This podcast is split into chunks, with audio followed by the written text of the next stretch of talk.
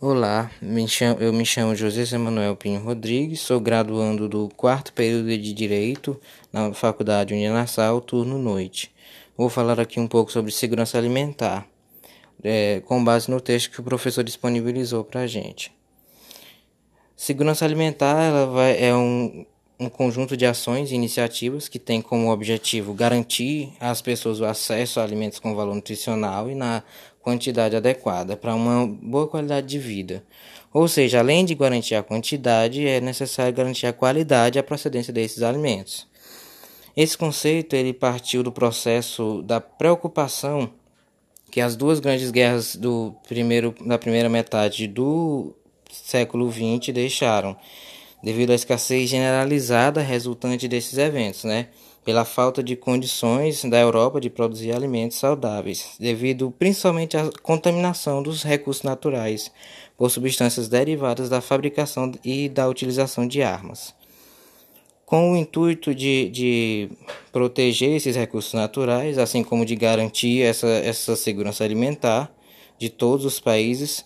então surgiu a FAO, que é a Organização das Nações Unidas para a Alimentação e Agricultura é uma, uma órgão da ONU responsável por gerir os processos referentes à segurança alimentar mundial. E no nosso país, assim como em muitos outros, também foram criados órgãos com o intuito de proteger tais recursos, assim como o CONSEA, né, que é o Conselho Nacional de Segurança Alimentar e Nutricional, o MDS, que é o Ministério do Desenvolvimento Social e Combate à Fome, e mais recente há também o decreto 7272 de 2010, que coloca o direito à alimentação adequada no texto constitucional. Porém, mesmo com, com tantos programas e leis, né, o nosso país ele ainda enfrenta grandes desafios né, no que se refere à segurança alimentar. Para que se alcance essa segurança real, alimentar, como desperdício, as questões políticas que muitas vezes são colocadas à frente, as mudanças climáticas,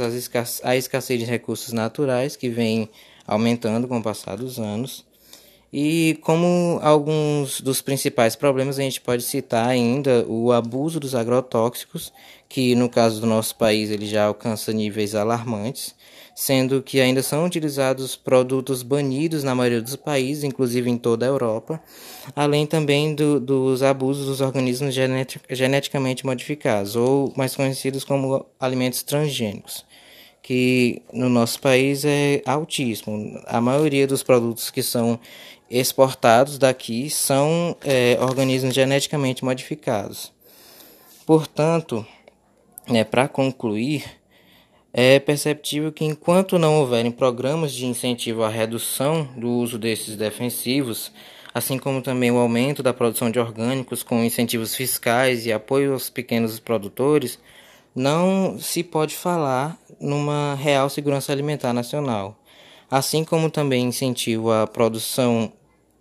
é, sustentável de forma a reutilizar os recursos naturais e garantir que as próximas gerações tenham acesso tanto à, à quantidade quanto à qualidade de alimentos, garantindo assim a segurança alimentar não só da nossa, mas das futuras gerações.